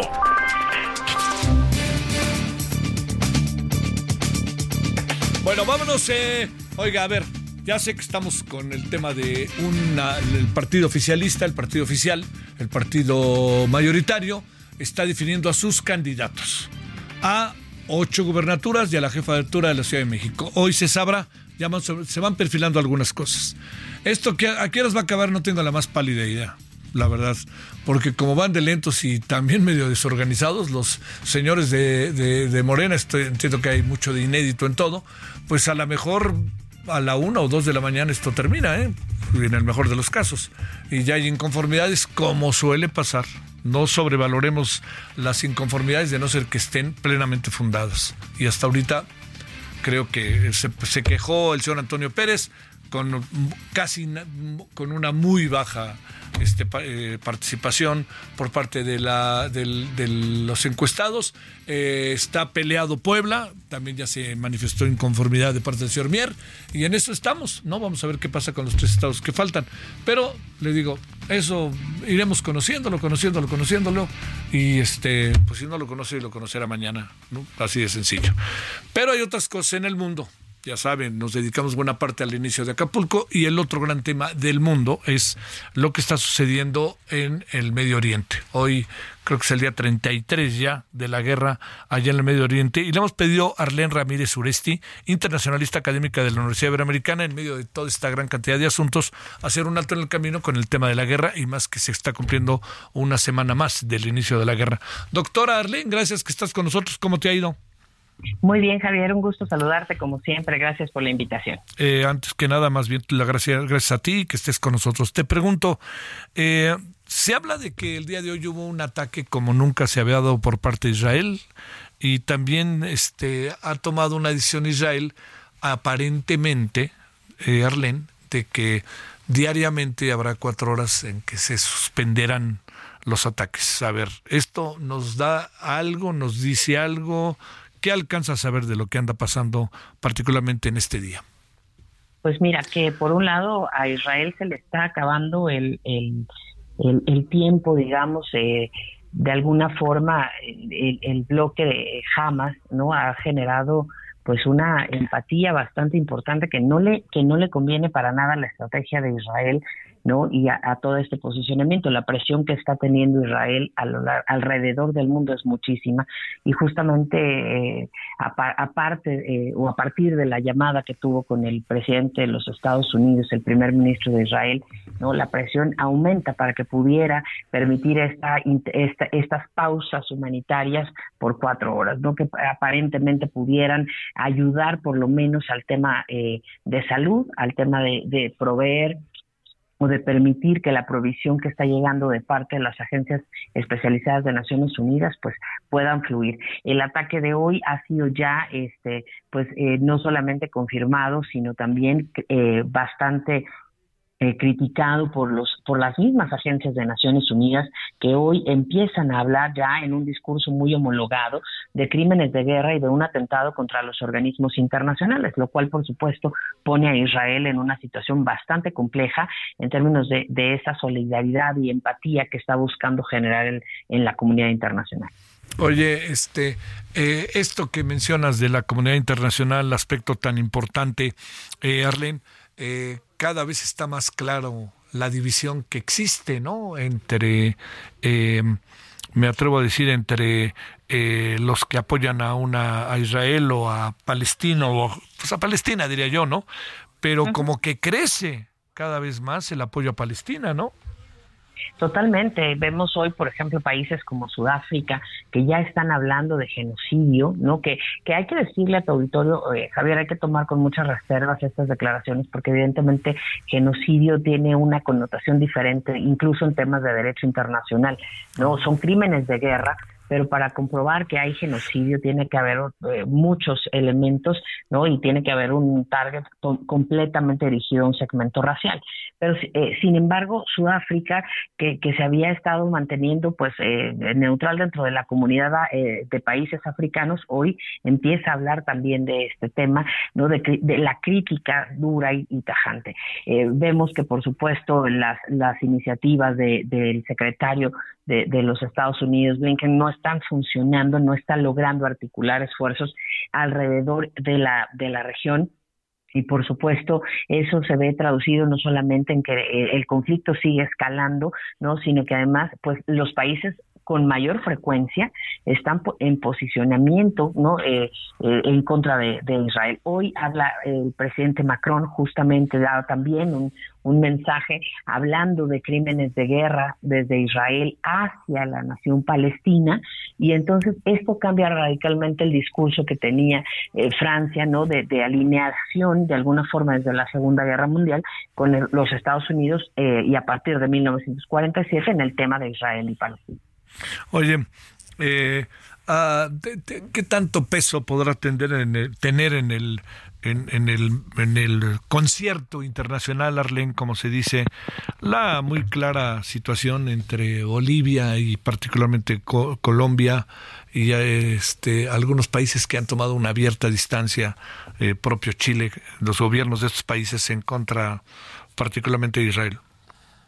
Pues mira, tiene, tiene relevancia porque para la región Israel es un socio comercial bastante importante. Claro. El nivel de, el nivel de exportaciones que tiene Israel hacia la región es muy significativo. Y entonces el que haya estos virajes de opinión y estos posicionamientos no desde desde las naciones latinoamericanas pues hablan por supuesto de, un eh, tema regional y en, y en, comercio muy alineado a la postura de China también hay que decirlo la, la, presencia de China en la región ha impactado muchísimo en estas en estos cambios de alianza y cambios de perspectiva geopolítica respecto a, eh, a, Israel y al presente conflicto.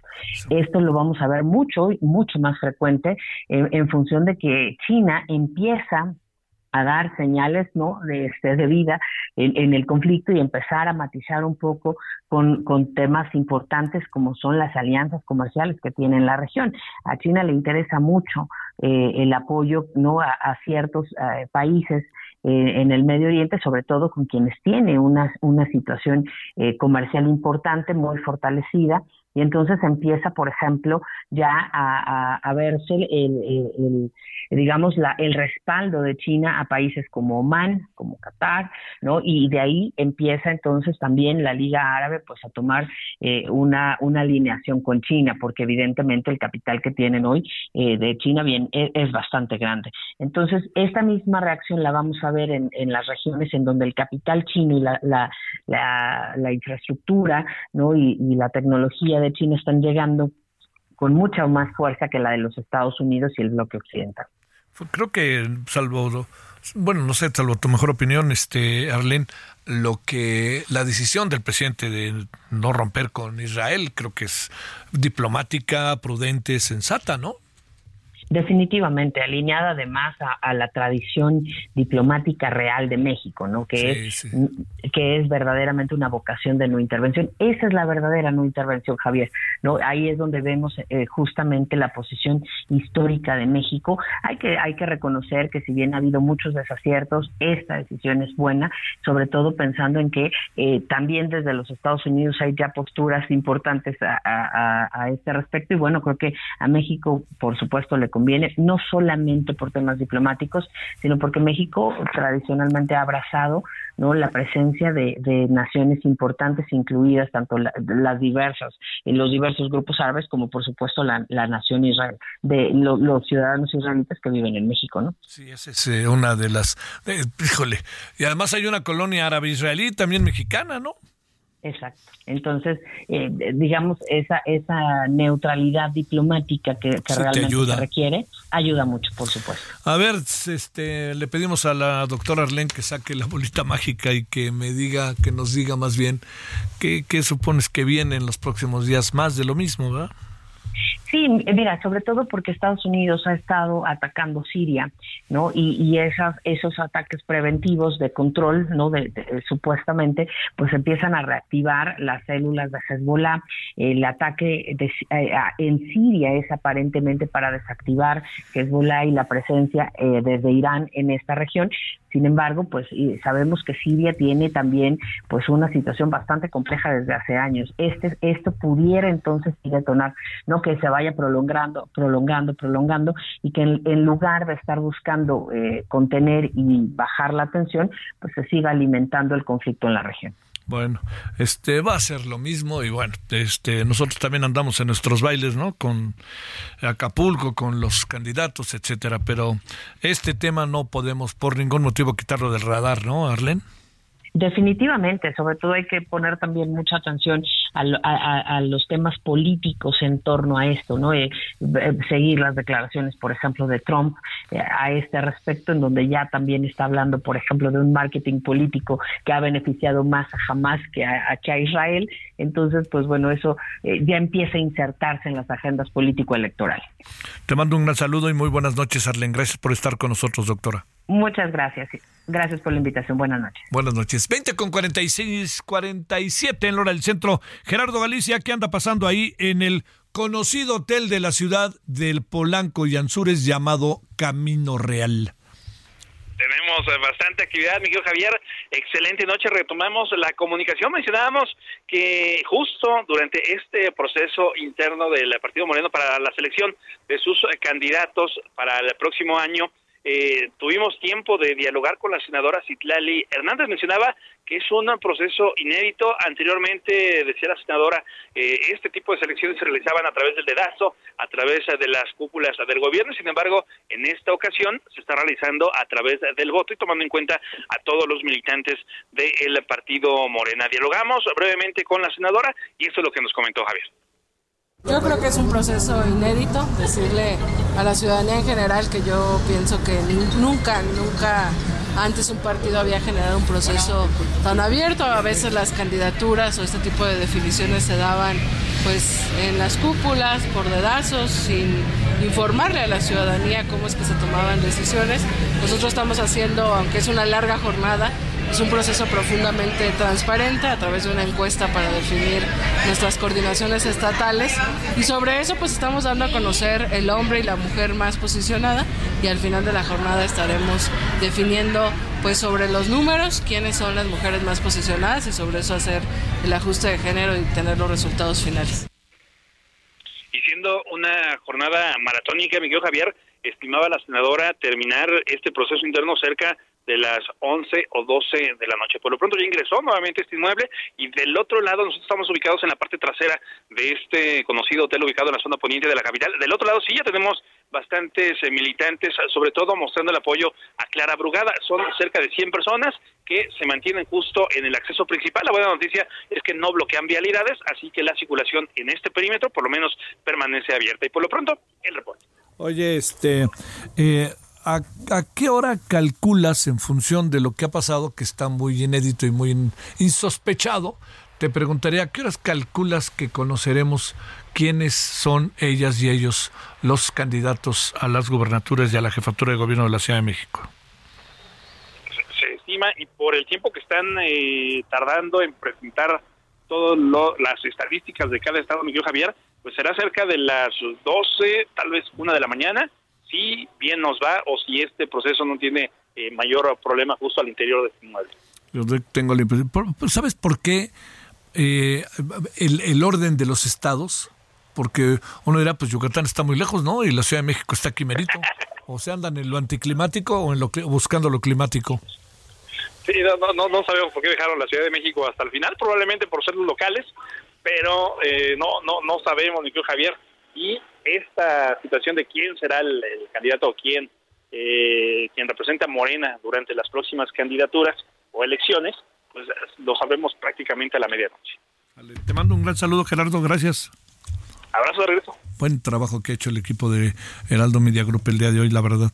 Zacatecas, Omar Hernández, ¿cómo estás, Omar? Gracias, buenas noches. Hay consternación desde hace dos semanas porque un médico de nombre César Herrera desapareció desde el 28 de octubre. Él trabajaba de lunes a viernes en la capital y los fines de semana se trasladó al municipio de Tlaltenango. Serán dos horas y media aproximadamente de recorrido, pero sobre la carretera federal 23. Te pongo en contexto esta carretera. Han desaparecido muchas personas, entre ellos los cuatro jóvenes de Colutlán otro enfermero, constantes agresiones sobre esta vía de comunicación. Más allá de las manifestaciones para que se agilice la búsqueda del médico del hospital de Linz, que te digo, ese sábado se dirigía a ver a sus pacientes, ha causado mucha controversia, mucha molestia las declaraciones del secretario de Seguridad Pública, Arturo Medina, quien en conferencia de prensa sugirió que tal vez el médico se fue por ahí, dijo que luego muchos de los desaparecidos pues reaparecen a la semana o después de varios días y espero, confió en que esta sea la situación del médico a pesar de que insisto en esta vía de comunicación lo que más apremia es el buscarlos a tiempo porque desafortunadamente lo hemos reportado ni los cuatro jóvenes de Colotlán ni el médico ni el enfermero Cuco eh, José Refugio aparecieron con vida. Fueron localizados, sí, pero muertos. Y entonces, pues el secretario de Seguridad Pública de Zacatecas dijo que vamos a esperar, ojalá se haya ido por ahí y que lo encuentren en estos días. Mientras tanto, ya pasaron dos semanas, mañana precisamente se cumple una semana más de esta desaparición y existe consternación, ya te digo, en esta zona entre los límites de Zacatecas y Jalisco. Este un capítulo más de revictimizar a las víctimas. Muchas gracias. Saludos, Omar. Estamos al teniente. Gracias. Bueno, Juan Teniente, ¿cómo has estado? Entiendo que se mueve la política, pero oye, me da la impresión de que están pasando cosas que en materia de inseguridad y violencia en el Estado que hace tiempo no pasaban, ¿no, mi querido Juan?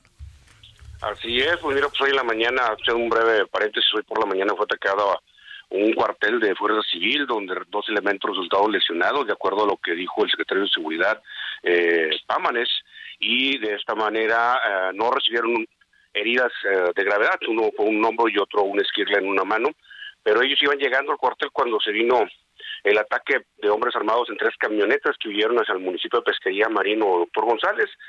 Se los buscó por durante el día y no hay reportes que hayan dado con ellos. Este, las cosas hacia que Nuevo León, este, Javier. ¿Cómo? ¿Qué pasa con Clara Luz?